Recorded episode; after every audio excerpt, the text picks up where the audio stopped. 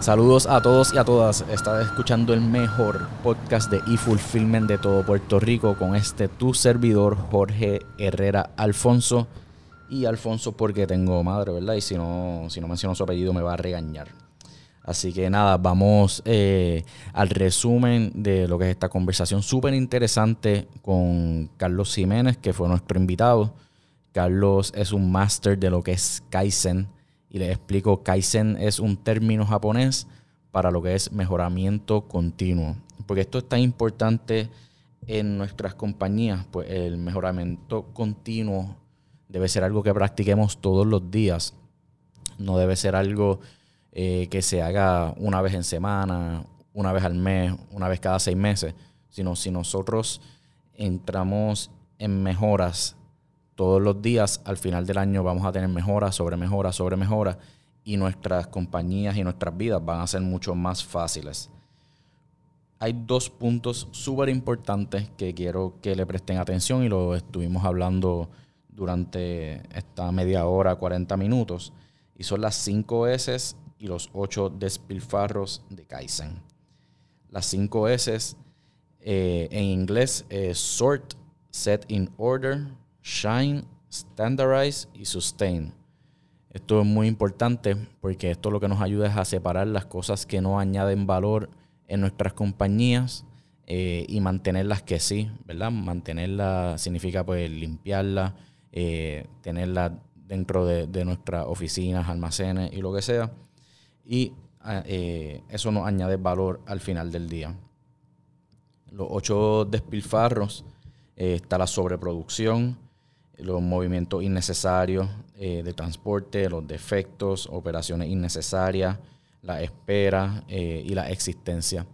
Esto es bien importante porque todo esto puede hacer que nuestra compañía no sea productiva, eh, no alcance las metas que tengamos y al nosotros eliminar esos ocho despilfarros vamos a hacer mucho, mucho mejor. Es importante saber que esto no es un, proceso rápido, que esto no es un proceso que se hace en un mes y, ya estamos listos, sino que es algo que se hace todos los días y que nunca vamos a alcanzar la perfección. Como yo le digo a Carlos, esto es una bendición y, y, como una maldición a la vez porque nunca vas a encontrar la perfección. Así que espero que disfruten de esta conversación que tuvimos, que tuve con Carlos. Es súper interesante, súper importante que lo apliquen en sus negocios y en sus vidas personales, porque solo con Kaizen es que vamos a lograr ser mejores todos, todos, todos los días.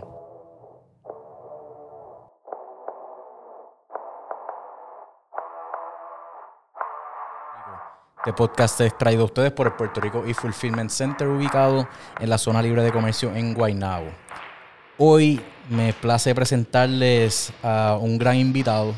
Eh, esta persona ha estado con nosotros en los procesos desde enero eh, 2021, ayudándonos a, mejorar cada día. Y hoy vamos a hablar un poquito de, esa filosofía que podemos aplicar tanto en las empresas como, como en nuestras vidas personales. Eh, el invitado de hoy es Carlos Jiménez. Carlos eh, tiene un bachillerato en la Universidad de Puerto Rico en Mayagüez y un máster en la Universidad Interamericana, un PhD en Comercio Internacional.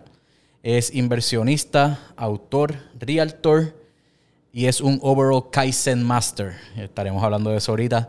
Eh, Carlos actualmente es el CEO de Yes y él nos va a explicar eso ahorita. También tuvo una compañía de car wash que era Fastlane, correcto.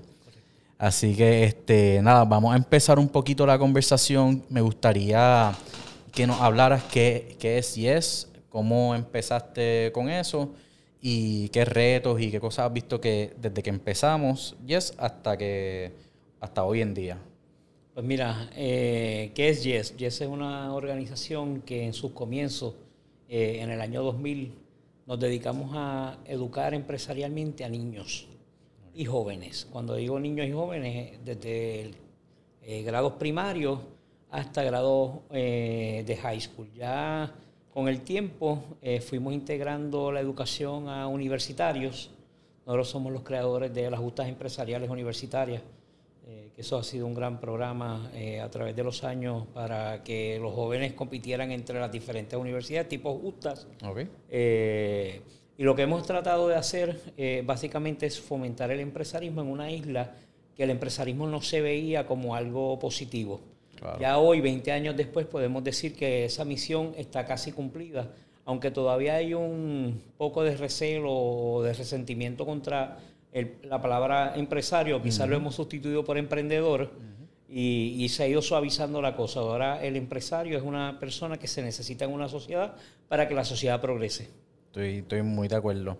Eh, me parece interesante, eh, por ejemplo, cuando yo estudiaba, cuando estaba en la high school, todo la mentalidad era, pues, ve a la universidad, estudia, consíguete un trabajo eh, full time, esté en una empresa de 30, 40 años, retírate y ya, ese era el plan, ¿verdad?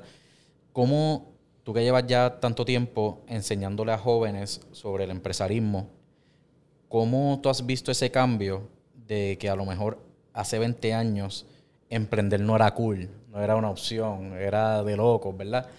ahora que mucha, muchos, y entiendo yo, a lo mejor puedo estar equivocado, de los millennials, generación Z, esa es la opción que tienen ahora mismo y, y, muchas veces es la primera opción, no simplemente porque sea algo trendy, algo cool, pero sino que es algo que sí quieren hacer. Cuando se hacían los estudios, las investigaciones sobre lo que era el empresarismo inicialmente, cuando nosotros comenzamos, eh, los estudios nos decían que nuestros estudiantes habían sido educados desde la cuna, desde, desde el hogar, búscate un trabajo, eh, busca una empresa en la que tú te puedas retirar a largo plazo. Eso cambió más o menos como para el 2007, eh, que coincide también con la recesión en Puerto Rico. Yo creo que desde ese momento eh, ya no había un trabajo seguro. Luego vienen, ¿verdad? por parte del gobierno, unos despidos en masa que pone al relieve lo que se te decía antes, ¿verdad? Y, cuestiona, cuestiona eh, esa creencia que teníamos que un empleo era para toda la vida. Yo te diría que del 2012 en adelante en Puerto Rico la palabra empresario se formó eh, o se tornó como una palabra ya de, calle, ¿verdad? Ser empresario está cool. Claro, claro. Este, y lo digo porque pues, lo, vivo, este, ¿verdad? con mi mis peers, como quien dice, eh, que eso antes pues no era una opción y ahora pues realmente todo el mundo está buscando, ah, quiero hacer esto, quiero hacer lo otro. Este, y me parece bien, creo que mencionaste algo bien importante, que es que cuando hubo todos esos despidos, eh, pues se crea una crisis y dentro de toda crisis hay una oportunidad y esa es más o menos la base de la empresa. Hago una, pequeña historia. Eh, yo venía de una de mis tiendas en Humacao un viernes, fue el día que habían hecho la ley eh, para el despido de las personas en aquel momento. Y la fila llegaba, eh, yo pasaba, ¿verdad? Cuando salía de mi tienda, salía eh, al, expreso, yo pasaba específicamente por el departamento del trabajo de ese pueblo de Macao. Y la fila llegaba a tres cuadras. Wow. yo, eran como las tres y pico de la tarde, me acuerdo que ese día yo ¿verdad? estoy escuchando a Ojeda y me dio por llamar y ofrecer mi servicio gratuitamente a las personas que quisieran montar una empresa y que yo lo iba a hacer de gratis para que la gente, ¿verdad? Enseñarle. El empresarismo tenemos que entender que es una disciplina. Como toda disciplina, lo que es matemática, ciencia y otras, se puede aprender. Así que lo, que nosotros hicimos, ¿verdad? Nos pusimos a disposición del público en ese momento. Nosotros recibimos más de mil llamadas. Nosotros estuvimos dos años, todos los sábados, gratuitamente enseñando a a las personas adultas y ese fue el primer proyecto que nosotros tuvimos, eh, que lo hicimos al público, eh, gratuito, para, para empresarios ya más adultos que los jóvenes que habíamos estado tocando. Así que cogimos todas las herramientas que habíamos desarrollado de los jóvenes, las aplicamos en los adultos y fue un palo. Ok. Wow, no, y ahí tú veías ya que, que hay un interés genuino del puertorriqueño de montar sus propios negocios y, y de echar para adelante. El puertorriqueño es bien fajón con eso. Y el empresarismo puede ser de varios estilos. Uno de ellos es la necesidad. Yo creo que en ese momento esa necesidad se hizo latente y la gente lo vio como una real opción y al día de hoy, pues nosotros yo creo que estamos en ese sentido mucho más dispuestos a, emprender, a, ser un empresario. Claro. Eh, Me, gusta lo, que estoy escuchando. Este, dentro de toda tu experiencia con, estos empresarios, tú has tomado una filosofía, eh, ¿verdad? Para enseñarnos a nosotros en este caso y a otros que lo que se llama Lean, ¿verdad? Este, o Kaizen eh, en, otro, en, japonés. Este, háblanos un poquito de Lean. Antes de entrar a Lean, te voy a explicar por qué nosotros lo aplicamos y, y qué nosotros hacemos. Dentro de Yes hay dos divisiones, una que es para jóvenes y niños, otra que es para jóvenes y adultos o empresas, ¿verdad? Eh, esas son las dos divisiones que nosotros corremos. Yo corro la división de adultos ahora mismo. Eh, nosotros tenemos dentro de, la, dentro de esa división nosotros tenemos cuatro programas. Esos cuatro programas son para hacer crecer las empresas. Uno es Mergers and Acquisitions, ¿verdad? Eh, tú creces a través de, comprar la competencia o, hacer alianzas. Eh, tú creces, la otra forma es a través de innovación. La otra forma que tenemos a través de replicabilidad, que tenemos otro programa de crear franquicias. Y la cuarta y más y forma más económica y más fuerte es crecer bajo mejoramiento continuo. Ahí es que nace, ¿verdad? Lo que nosotros llamamos Lean. Y, la historia de Lean es bien simple. Para la Segunda Guerra Mundial, eh, el ejército de los Estados Unidos le enseña a las fábricas que le servían al ejército a una disciplina de mejoramiento continuo. Esa disciplina se llamaba TWI, Training Within Industry. Ellos adiestraron a 18.500 eh, em, empresarios y gerentes de, las empresas, de las manufactureras que le servían al ejército. Ganan la Segunda Guerra Mundial los Estados Unidos y hacen un deployment de esas mismas técnicas, lo hacen a, Europa a través del Plan Marshall. El Plan Marshall tenía lo que era eh, una parte de capital y una asistencia técnica. Y hacen otro deployment ¿verdad? Eh, hacia Japón. A Japón envían a varias personas, entre ellas el doctor Deming, eh, Yuran y otros, Crosby. Eh, cuando el doctor Deming se reúne con los manufactureros de Japón, los manufactureros de Japón quedaron enamorados de lo que era TQM, Total Quality Management, los 14 puntos de Deming, y ellos adoptaron eso como suyos. Ahí es que nace entonces Kaizen. Kaizen es la palabra japonesa para mejoramiento continuo. CAI de cambio, CEN de, mejoramiento. Así que cambios de mejoramiento continuo en Estados Unidos se conoce como, todavía no se le conoce como Lean. Eh, en ese momento todavía se le conocía como Continuous Improvement, ¿verdad? Eh, TQM, Total Quality Management. Posterior a, ese proceso, eh, hay unos profesores de MIT que estudian cómo era que Toyota había tenido tanto éxito y cuando están tratando de definir qué era, que ellos le llamaban de forma japonesa, ellos entonces es los que acuñan la palabra Lean.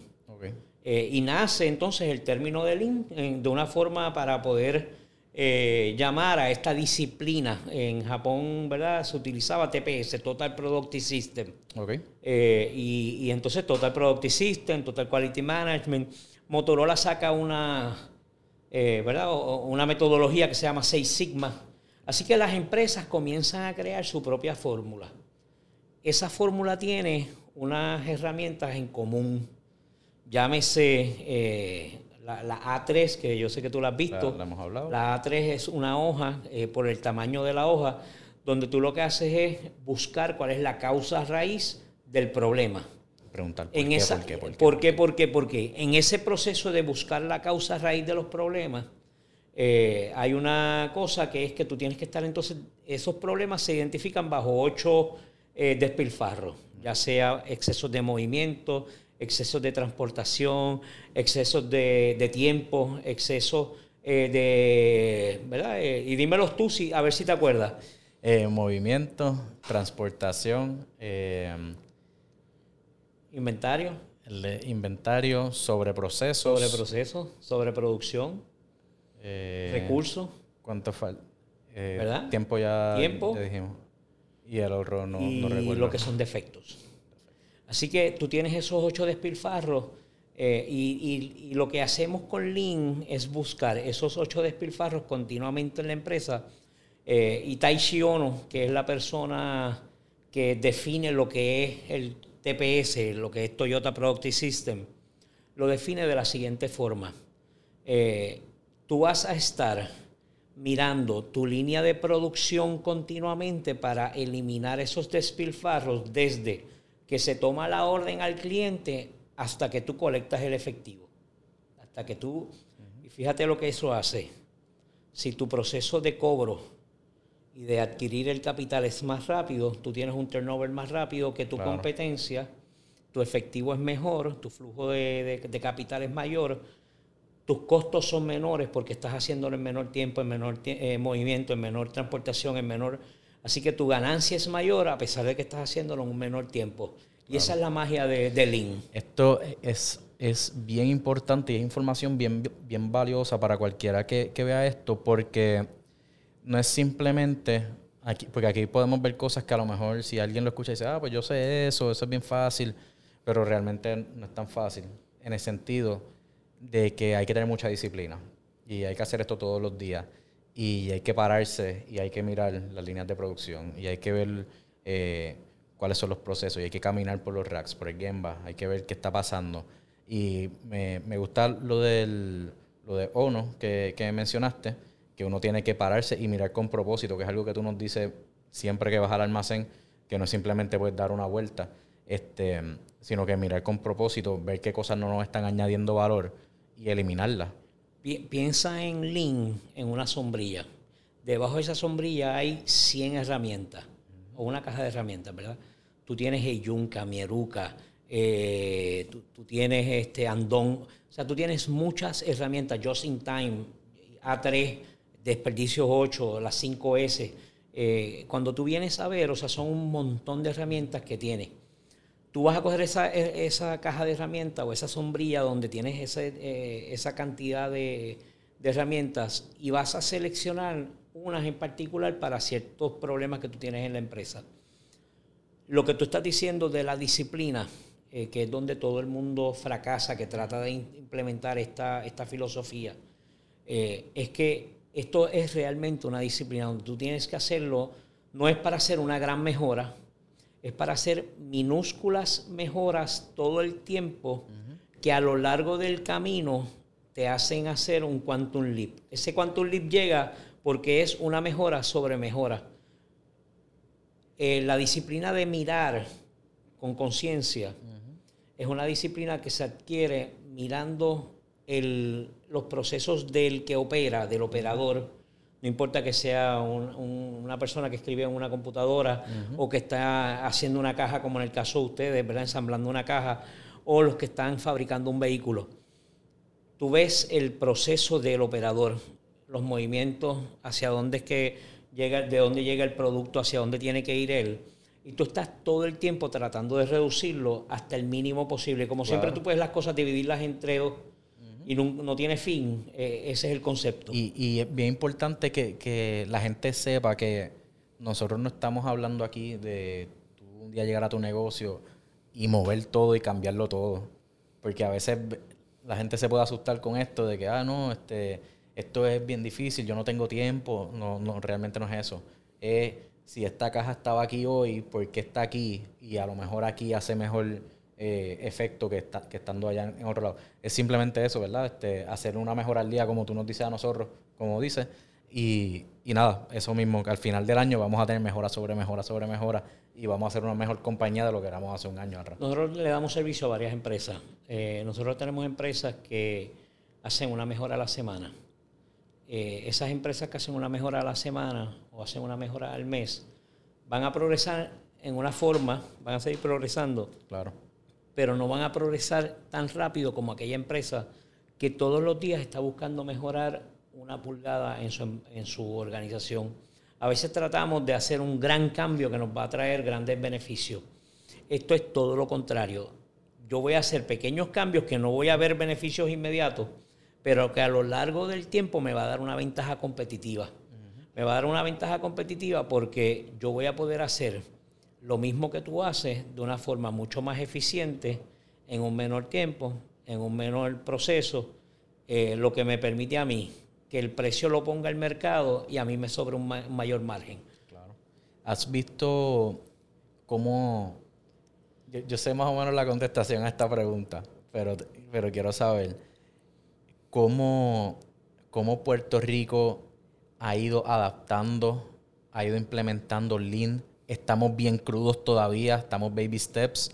Este, no me quiero comparar con Toyota porque obviamente eh, nos falta mucho, pero ¿cómo estamos desde cuando tú empezaste a traer a, a, traer Lean, a enseñar Lean, que yo creo que esto fue hace unos 4 o 5 años, si no me equivoco? ¿Cómo tú ves esa adaptación de las compañías a recibir y aprender Lean y, e implementarlo desde el principio versus ahora, unos 4 o 5 años después? Mira, eh, nosotros en el 2016 trajimos al expresidente de Toyota. Eh, es mi mentor, mi amigo Rizzo Shingo, que por cierto, al día de hoy, eh, hoy, nosotros todos los jueves cogemos un taller con él. así que yo soy un pupilo eterno de él, ¿verdad? él es el sensei eh, fue una persona que corrió una empresa, es una de las personas más influyentes del mundo, se le catalogó en un momento dado entre las 10 personas más, más influyentes del mundo en, la economía. Eh, y, cuando nosotros estamos, lo traemos a Puerto Rico, nosotros lo traemos y nosotros hicimos una oferta. ¿Quién quería que Rizzo Chingo fuera a sus facilidades y nosotros pasar un día en esas empresas? Eh, en Puerto Rico las empresas que decidieron tenerlo en sus facilidades fueron multinacionales. Todavía en el 2016 las empresas locales, ninguna, exceptuando el banco más grande de Puerto Rico, eh, nos pidió que, lleváramos a Richo Chingo a sus facilidades. Nosotros visitamos una serie de, fábricas en la isla eh, y diferentes empresas de servicio, eh, todas con más de 2.000 empleados. No es hasta dos años después, nosotros luego trajimos a eh, Nigel Thurlow, trajimos a Paul Ockers. Eh, son personas bien reconocidas en el mundo del Lean eh, globalmente. Nosotros trajimos a los mejores de los mejores a Puerto Rico. Y no es hasta el tercer año que nosotros estábamos haciendo los summits que los empresarios puertorriqueños comenzaron a ver esto como algo que ellos podían adoptar. Pensábamos que era de empresas grandes. Toyota lo empezó a hacer cuando en sus principios. O sea, lo, vemos hoy como, como algo de, empresas grandes porque, porque vemos el éxito que han tenido, pero cuando sí, pero no hemos visto el, trabajo que han pasado. Estaban en 1948, el país estaba destrozado. Eh, 1952 es que comienzan realmente eh, ya a ver unos cambios significativos en sus operaciones. Eh, así que esto es para empresas pequeñas, pero tendemos, tendíamos a pensar hoy hay una mayor receptividad. Eh, y yo te diría, y, sin que me quede nada por dentro, cuando Brands entra al programa de, de, Yes de Link, eh, esto ha tenido un auge enorme. Yo sé que lo, hemos, ¿verdad? Eh, lo, comentamos por ah. las redes sociales, mostramos lo que se está haciendo, pero ha sido ese líder de mercado, cuando ustedes lo adoptan, que esto se ha convertido ya en algo que nos preguntan todos los días cómo se hace. Y nosotros compartimos mucha información a través de las redes sociales. O sea, aquí no hay que usar el dinero, lo que hay que usar es la cabeza para poder hacer esos cambios que se requieren. Estoy, estoy de acuerdo.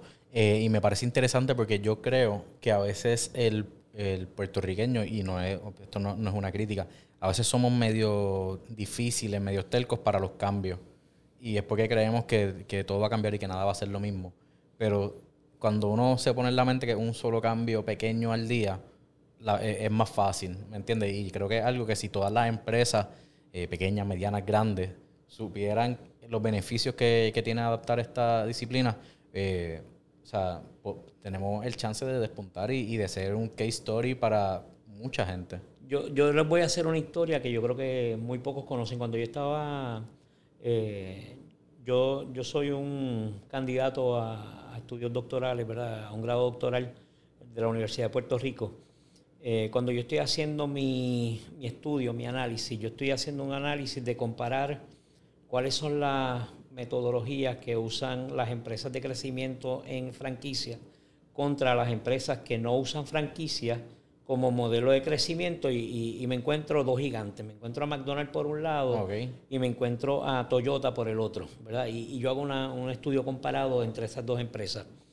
Eh, las cosas que yo encontré son muy similares, Por ejemplo, todo tiene que estar en su sitio, todo tiene que estar organizado, todo tiene que estar eh, bien puesto. Esas son las 5 S. Aunque McDonald's no lo llama las 5 S, pero todo está estandarizado. En, esencia todo es lo mismo, las compañías pueden ser que lo adapten y le, den Tú no tienes, ¿verdad?, que, usar Lean. Eh, tú tienes que crear your own way, pero tienes que conocer estas herramientas, que ahí es donde yo voy. Si tú no conoces que hay 18 herramientas esenciales para tú correr una empresa de una forma organizada, de una forma simple, de una forma que te está reduciendo todo lo que está en eh, todo lo que no produce valor, no hay forma que tu empresa entonces se pueda sostener a largo plazo. Todas las empresas que hacen Lean, su, su, vida útil ¿verdad? de la empresa es mucho más larga que las empresas que no lo hacen. ¿Cuán, bueno, ahí me, acabas de contestar más o menos la pregunta que te iba a hacer, cuán importante, eh, y si puedes abundar un poquito más, es eso mismo, implementar Lean en la, en la empresa. Fuera, o sea, ir más adentro, ¿verdad? Este, Lean nos puede ayudar a tener empleados más productivos, eh, a tener mejor servicio al cliente. Lean no solamente es en, la, en, la, en una manufactura, ¿verdad? En una línea de... Es en las computadoras de nosotros, es en las vidas de nosotros, es cómo manejamos servicio al cliente, cuáles son los procesos, es de, de cómo manejamos ciertas situaciones todo eso es lean, ¿verdad? So, ¿cuán importante es para una empresa adaptar esto? Yo te diría que va a depender su, de, la vida útil que tú quieras tener esa empresa. En el momento que tú comprendas que el trabajo de la gerencia es reducir despilfarros que todas las empresas tenemos, están clasificados, se sabe ya, esto se ha estudiado enormemente, que ese es el trabajo real de un gerente. El trabajo real del gerente es saber que eres un costo que no añade valor y tiene que hacer que la gente que añade valor, que son los que hacen la entrega del producto, a eso es que hay que servir dentro de la empresa. Entonces esto cambia. Y es bien importante porque la empresa que entienda eso va a tener una ventaja competitiva en el futuro. Tú te puedes distinguir porque tú tengas un product leadership. ¿verdad? Eh, tu, producto hable por sí solo. Eh, y lo hablamos, Apple. Eh, Apple usa Lean.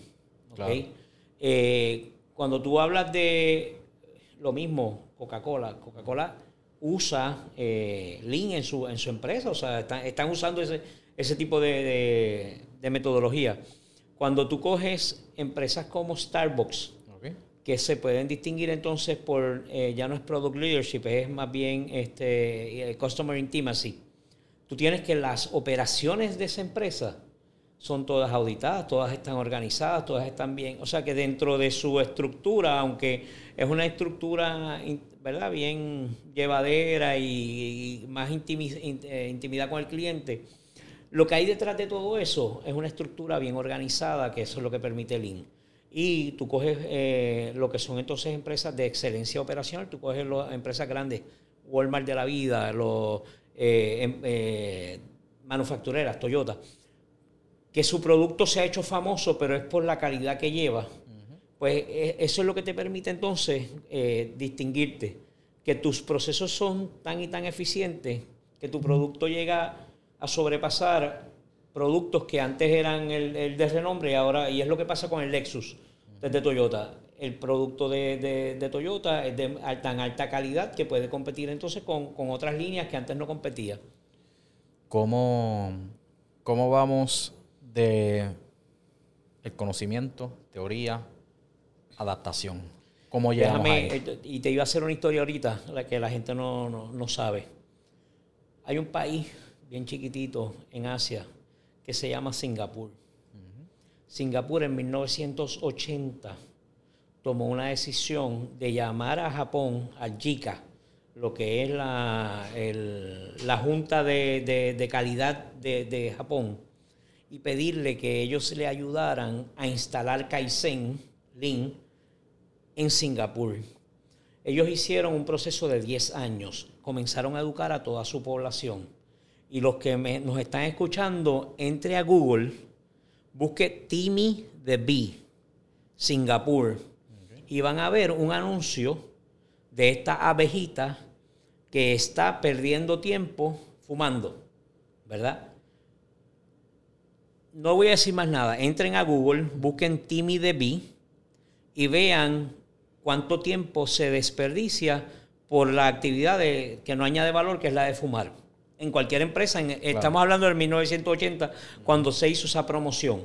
Se hicieron 14 videos cortos de, una, de la abejita Timmy DB para ayudar al pueblo de Singapur a entender que habían ocho tipos de despilfarros. Se hicieron dos anuncios, por, en aquel momento eran siete despilfarros, se hicieron dos anuncios por cada, cada uno de los despilfarros. Y eso estuvo corriendo por cinco años. Así que fueron educando a todo un pueblo, esto por parte del gobierno, en que el país no podía desperdiciar, que no, podía, no tenía excesos para despilfarrar. Te digo esto porque si un país como Singapur, que en 1980 tenía un nivel de desarrollo económico muy inferior al de Puerto Rico, usaron eh, Kaizen para despuntar. La gente cree que es por otras cosas, no. Eh, Singapur tiene, y esto pueden ir a, la historia, buscar lo que es un Productivity Movement Singapur, y van a ver que en 1980 ellos ya lo estaban aplicando si nosotros lo cogiéramos como país, si cada una de nuestras empresas adoptara esta filosofía, no es japonesa, no es americana, es global. Claro. Es una política pública que se puede hacer en un gobierno, en empresas gubernamentales, como se pueden hacer en las empresas locales. Como si tú vas a mi armario hoy y tú ves cómo están mi ropa interior almacenada, es de forma 5S. Así que yo lo hago en mi carro, lo hago en mi casa, lo hago en mi empresa, lo hago en mi país. Para los que vayan a ver esto y escuchar, ¿cuáles son las 5 S? Las 5 S. ¿Y cuál, es la más importante? Eh, las 5 S eh, es una de las herramientas, les había dicho que había un, paraguas, ¿verdad? Una sombrilla. Dentro de esa sombrilla tú tienes unas herramientas que son eh, fundamentales. Hay varias, yo voy a decir, por ejemplo, las 5S. Las 5S significa que, es más, y te voy a decir más, eran tres S, luego pasan a 4 S y hoy están por 5 S y algunas empresas usan 6 S. Pero en la jerga de hoy eh, se le conoce como 5 S eh, y, es porque las palabras Seiton, eh, Seiketsu, Seiton, ya se lo había dicho, Seiketsu, Chitsuke, todas esas palabras comienzan con S en japonés. ¿Ok? Cuando tú las traduces a inglés también, separate, set in order, sweep, standardize. ¿okay? Así que las palabras comienzan con S, por eso se le llaman 5S, 4S, 3S, 6S. Cuando vamos a la 6S, la última es security. Así que todas las palabras eh, eh, que comienzan con S, por eso se, se le llama la 5S. La primera S, ¿verdad? La primera S que es separar lo que se queda y lo que se va, lo que funciona y lo que no funciona. En todo menos en las personas, por favor. Claro. En las personas usted las adiestra y las adiestra y las adiestra. Algo de, de Kaizen que aprendimos desde el principio, eh, que no, el, empleado no es el que tiene la culpa, ¿verdad? Nunca le vamos a echar la, culpa al empleado. Es primero la gerencia y tenemos que entrar en ese... Eh, son los procesos que no hemos diseñado lo suficientemente bien para que se haga como debe ser? Dos cosas. La, la S más importante es la de estandarización, eh, que es la cuarta S, donde si tú estandarizas, lo, que, lo único que tú te tienes que ocupar, ¿verdad? Entonces es mejorar el estándar. Y ahí viene entonces lo que tú acabas de mencionar. Para tú poder eh, dejar de echarle la culpa, yo conozco muchos empresarios que tendemos, y yo fui uno de ellos tendíamos a echarle la, culpa de nuestro pobre servicio o de un servicio mediocre o de no entregar un producto a tiempo a nuestros empleados y nunca veíamos los procesos como la parte esencial para, que, para dejar de hacer esa mediocridad. El empresario, y escúcheme bien, el empresario que dice que su empleado tiene la culpa no entiende cuál es su, eh, su trabajo en la empresa. El empresario tiene que entender que su trabajo, o sea, y su responsabilidad recae en que el empleado no cometa errores, no porque el empleado no debe cometer errores, sino porque el proceso está tan bien diseñado Correcto. para, para que eso, los errores no ocurran. Y te voy a dar un ejemplo de esta mañana. Yo estaba haciendo un servicio esta mañana en uno de nuestros eh, compañías que nosotros le ayudamos y llegué y el, el, empresario estaba bien molesto porque ayer no se hizo un trabajo que tenía que, ocurrir hoy. Eh, cuando me, preguntó, ay, porque habían quemado, ¿verdad? Habían eh, mal producido unos productos que iban a salir. Eh, y enseguida me le echó la culpa a los empleados. Yo le dije, ¿por qué? Porque esa es la pregunta, ¿por qué? Siempre, ¿por qué? ¿Cuántas veces? Cinco veces. Mínimo. Buscar la causa raíz, ¿verdad? Hasta, que, hasta que lleguemos la causa raíz. Pues yo le dije, ¿por qué ese producto salió defectuoso? Ah, porque el empleado tuvo la culpa. Y yo, no, no. ¿Por qué ese producto salió defectuoso? Pues porque no prendieron el reloj. ¿Por qué no prendieron el reloj? Ah, porque está al lado de la máquina. ¿Y por qué está al lado de la máquina? Pues porque entonces se dio cuenta que el reloj no estaba donde tenía que estar, ni estaba marcado, ni estaba con el letrero que dijera, préndeme cuando vayas a usar la máquina. Exacto. Lo bonito de Kaizen es que ese mismo momento que identificamos cuál era el problema para que no vuelva a ocurrir, hicimos una mejora. Buscamos el reloj, marcamos dónde tenía que estar, le pusimos préndeme cuando vayas a, prender el, equipo, porque si no, no estoy, el, proceso no está completo si yo no le doy al botón para que el reloj corra y ponerle el tiempo correcto. Pues si yo no lo tengo, ¿verdad? Pues nunca lo voy a escuchar. Eh, y eso es básicamente, después de ahí, eh, salimos entonces a la línea de producción a hacer el producto que había faltado ayer el, el empresario y yo. Y le dije, ¿tú sabes por qué? Porque nuestros empleados hoy tienen que ver que, nosotros somos el ejemplo de la empresa.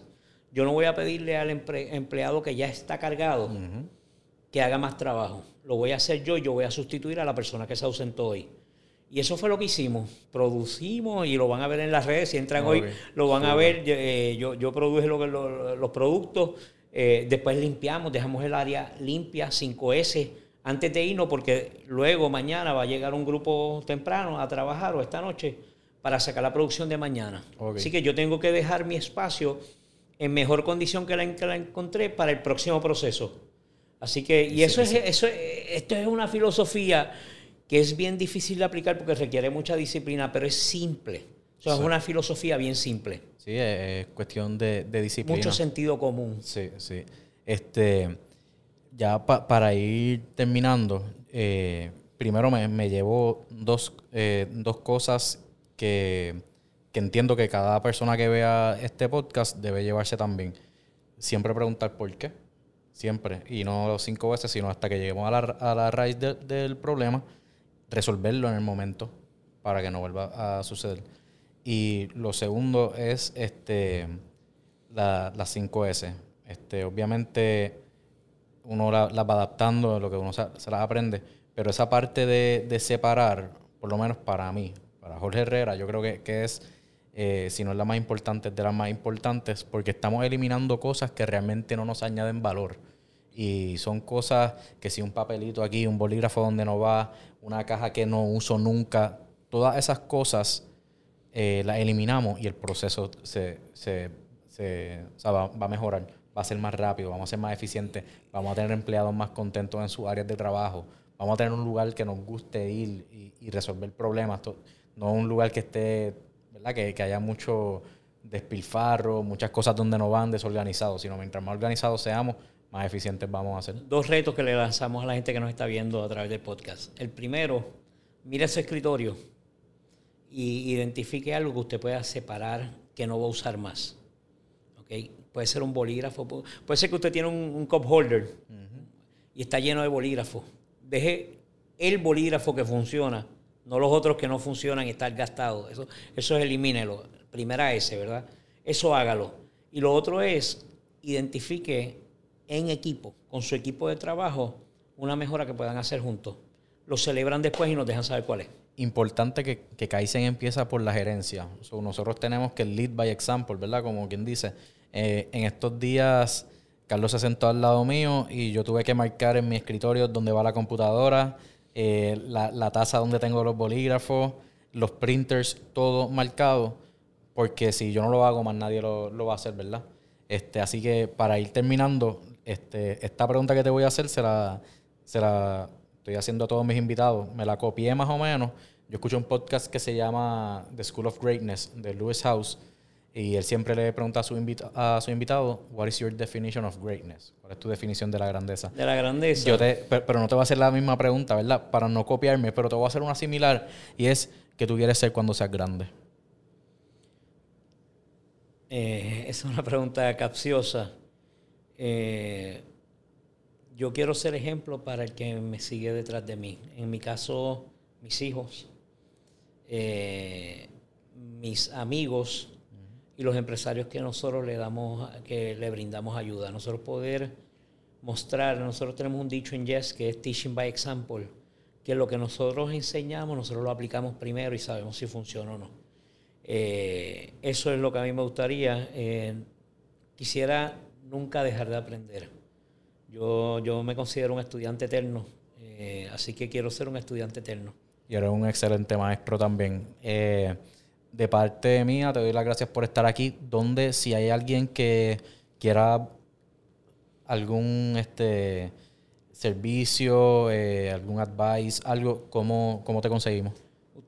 Primero, eh, en Yes, Yes es con doble E, yespr.net. Eh, ahí nosotros tenemos nuestra página. Nosotros estamos en Facebook a través de YesPR, ¿verdad? Eh, también estamos ahí. Si ustedes quieren, yo todos los días posteo en LinkedIn sobre lo que es Link y en Facebook, Carlos Jiménez. Y si quieren enviarme un texto, pueden hacerlo una llamada 787 209-9800. Si no le contesto, yo le, prometo que le voy a contestar antes de que finalice el día. Yo no dejo nada para luego. Parte de lo que nosotros hacemos en línea es, mostrar con el ejemplo. Así que todo lo que nosotros tenemos para el día lo atendemos el mismo día que, se nos pide. Así que 787-209-9800 y con mucho gusto le, atendemos. Si no contesto, le, mando un mensaje. Super, pues a nosotros nos pueden conseguir por email en info.efulfillmentcenterpr.com, las redes sociales Facebook e Instagram como Puerto Rico e-Fulfillment Center. Le agradecemos a Carlos por su tiempo. Si tiene la oportunidad y si tiene una empresa y quiere mejorar esos procesos, ya en esta conversación ha aprendido la, base de eso. Así que contacten a Carlos, nos contactan a nosotros, nosotros podemos ayudarlos, eh, tanto yo como, como Carlos. Eh, tanto Carlos como yo, ¿verdad? Este, y estamos dispuestos para ayudarlo. Jorge, antes de, irnos, eh, y mi invitación, vayan a Branzos Puerto Rico, pidan una visita para que vean las mejoras que ellos han estado haciendo. Y cuando pidan una visita, seis meses después van a ver que todo lo que ustedes vieron ese día ya está mejorado. Eh, Brand se ha convertido y, se, y va a ser ¿verdad? una punta de lanza, eh, un benchmark para otras empresas que, quieran hacer lo que ustedes están haciendo, que lo han estado haciendo eh, extraordinariamente bien. Muchas gracias. En tres meses hemos aprendido, sí, tres meses hemos hecho un cambio eh, súper brutal. Hemos cortado nuestros tiempos, hemos mejorado nuestro layout. Eh, las órdenes cada vez van, saliendo más rápido, así que los resultados sí son, son reales. Algo bien importante que, que quiero que aprendan y que yo he aprendido es que hay que todo, todo, todo, hay que medirlo. Hay que medirlo. Así que nada, Carlos, de nuevo, muchas gracias. Gracias a ti. Este, y, y nada, nos veremos pronto. Gracias.